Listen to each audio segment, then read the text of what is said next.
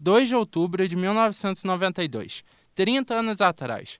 Muitos de vocês não devem engatilhar essa data em nada, talvez aniversário de algum parente, aniversário de algum amigo, mas naquele dia aconteceu um dos momentos mais trágicos e pesados da história do Brasil. Um momento que gerou documentário, gera discussão e repercussão até hoje. Meu nome é Guilherme Matos, esse é o Segredo de um Crime e essa semana completou 30 anos do massacre de Carandiru.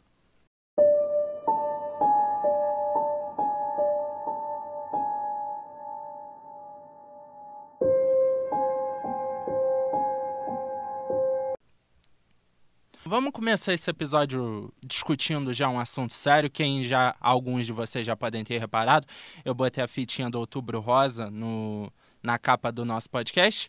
Lembrando que esse mês é o mês da conscientização com objetivo principal de alertar mulheres na luta contra o câncer de mama e o câncer de colo de útero, então é bom sempre ficar atento e é bom sempre frisar esse discurso. Então, durante todo esse mês de outubro, a fitinha vai ficar aí na capinha do Segredo de um Crime. E bom, aquela ladainha de começo do episódio, vocês podem estar ouvindo a gente por qualquer plataforma. Hoje a gente se encontra em várias plataformas, no Anchor, Spotify, Amazon Music e Google Podcast. Então, seja onde você estiver ouvindo a gente, compartilha, dá aquela curtida, sempre ajuda muito na divulgação. Mas é isso, sem mais ladainha, vamos começar a história. Vamos voltar esses 30 anos no passado. Tudo começa na penitenciária de Carandiru, em São Paulo. Naquele dia, estava rolando uma partida de futebol na prisão era a final do campeonato do Carandiru. E com o fim do jogo, que terminou 2 a 1 para um dos times, o time que venceu estava comemorando, brincando, toda aquela festa. Quando rola uma briga no segundo andar do pavilhão 9. O que era normal uma briga na prisão, né? Porém, um dos envolvidos na briga ficou gravemente ferido.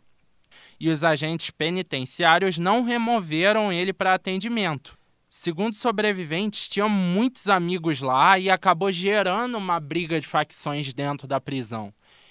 Eles dizem que as prisões no Brasil, em grande parte, são comandadas pelas facções. E ali, naquele momento, acabou gerando uma briga de facção. A revolta começa, alguns colchões pegam fogo, o fogo se espalha pelo pavilhão e acaba rolando uma explosão de gás. O diretor da prisão a tenta acalmar, mas não consegue. Então, tentando conter a rebelião, 341 policiais da tropa de choque de São Paulo receberam as ordens do comandante Ubiratã Guimarães de invadir o pavilhão 9 da casa de detenção. Até aí, era uma operação normal de contenção.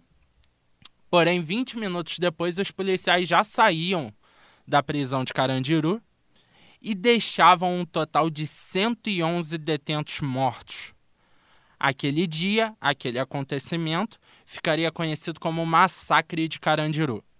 Sidney Salles foi um dos sobreviventes do massacre e ele contou em várias entrevistas, até para o El País, que eu trouxe bastante trechos aqui para vocês, relatos de acontecimentos daquela tarde de desespero dos detentos eles estavam assustados, muito assustados, quando descobriram que os policiais não estavam usando balas de borracha.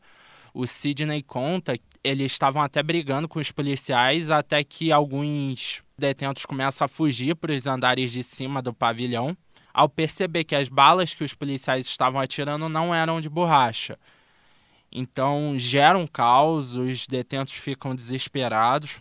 Sidney também conta dos policiais jogando os detentos vivos num fosso de elevador de cinco andares, que eles fizeram um corredor polonês, né, batendo nos detentos com o cacetete e derrubavam alguns detentos do fosso com mais de cinco andares de altura.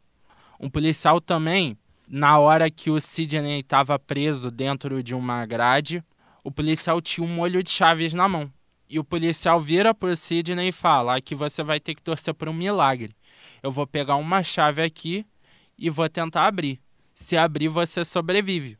Senão, a gente te executa. O Sidney conta sua história com, com muita dor. E é um momento terrível, né? Passar por uma situação complicada dessa, por um momento tão desesperador desse. Sidney diz que ele, naquela semana, a mãe dele tinha mandado uma carta com um salmo e que naquele momento Sidney, que não acreditava muito na religião na época, começou a rezar muito porque era a única opção dele rezar. E graças a Deus a chave que o policial escolheu abriu o portão, a grade. E hoje a gente tem o Sidney como uma das principais fontes do massacre de Carandiru. Ele também afirmou que lá dentro ele era tipo um faxina, que é meio que um cargo para um presos que tem que ajudar, meio que eles fazem a ponte ali entre os detentos e os carcereiros. Então ele fazia tarefas como levar o café da manhã.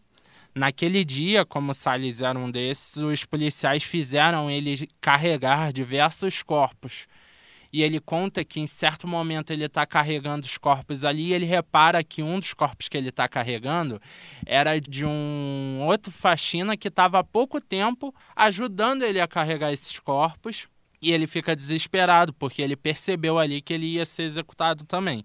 Naquele dia, os policiais invadiram o complexo penitenciário com cães, bombas, armas pesadas. Eles entraram com metralhadoras e espingardas.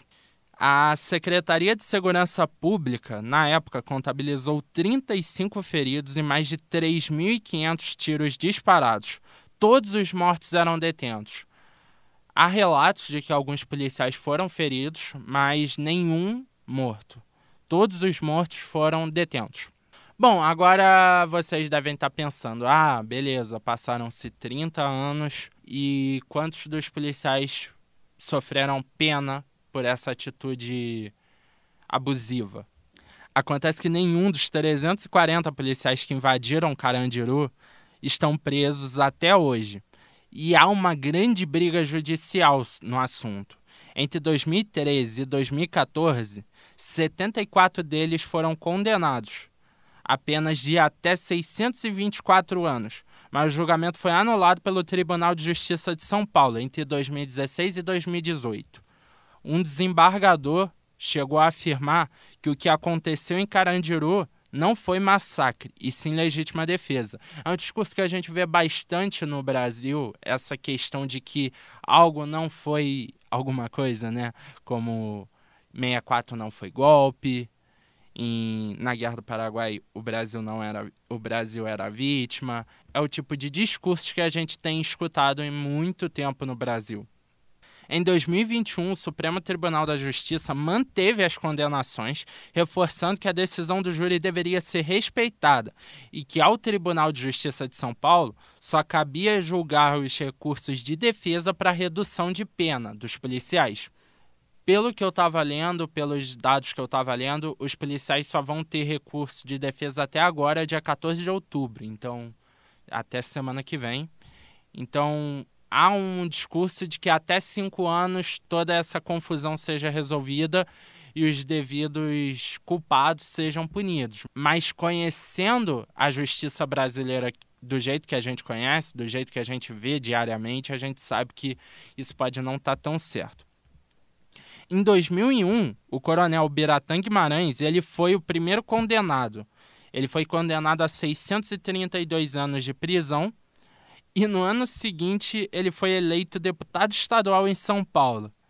E em 2006 ele foi absolvido também pelo Tribunal de Justiça de São Paulo. É o tipo de frase que a gente só, só entende sendo brasileiro. Porque eu duvido que em outros países a gente veria uma frase como essa e entenderia. Realmente, porque é um negócio assustador. Vou até ler para vocês de novo. Em 2001, o coronel Biratã Guimarães foi condenado a 632 anos de prisão por 105 das 111 mortes. E no ano seguinte foi eleito deputado estadual. O Biratã foi assassinado em 2006. No mesmo ano que ele foi absolvido, ele foi assassinado. A sua namorada, a advogada Carla Cepolina, foi absolvida por falta de provas. E o caso do Biratã está aberto até hoje. E na época, picharam o muro dele com a frase: aqui se faz, aqui se paga. Há uma discussão se quem matou o Biratã pode ter sido algum retalhador pelo que aconteceu naquele dia, porque realmente foi uma situação meio conturbada e o Biratã foi um dos principais responsáveis, se não o principal responsável por aquele dia. O antigo diretor do Carandiru, José Ismael Pedrosa, também foi morto em 2005. Ele foi morto numa emboscada do PCC e foi baleado dez vezes. Os integrantes do PCC que tiveram envolvimento na morte do ex-diretor, eles estão cumprindo pena de 14 a 19 anos. Fechando então isso, fechando esse caso, a conclusão que a gente tira dessa situação que o massacre de Carandiru foi uma atitude meio covarde, desalmada, agressiva, não só do comandante Ubiratã, mas sim de muitos dos policiais que estavam envolvidos lá. Eu não vou generalizar, mas muitos dos policiais sim tiveram atitudes horríveis naquele dia e tem responsabilidade bizarra sobre aquele evento, sobre aquela situação. É um negócio que o brasileiro tem relembrar essas histórias e fingir que não aconteceu ou fingir que teve um motivo para acontecer, sendo que não teve. E é um discurso que a gente tem que começar a bater porque é um discurso que é necessário. A gente está produzindo agora um documentário sobre a Casa da Morte de Petrópolis, sobre ditadura, sobre todo esse impacto, todo esse embalo, e é conturbado ver discursos de que essas coisas não aconteciam e ver discursos de que essas coisas têm que ser esquecidas. Porque é com o erro que aprende, e vendo esses erros, tomando as atitudes certas, punindo as pessoas pelas atitudes erradas, que dá para ter alguma visão de futuro.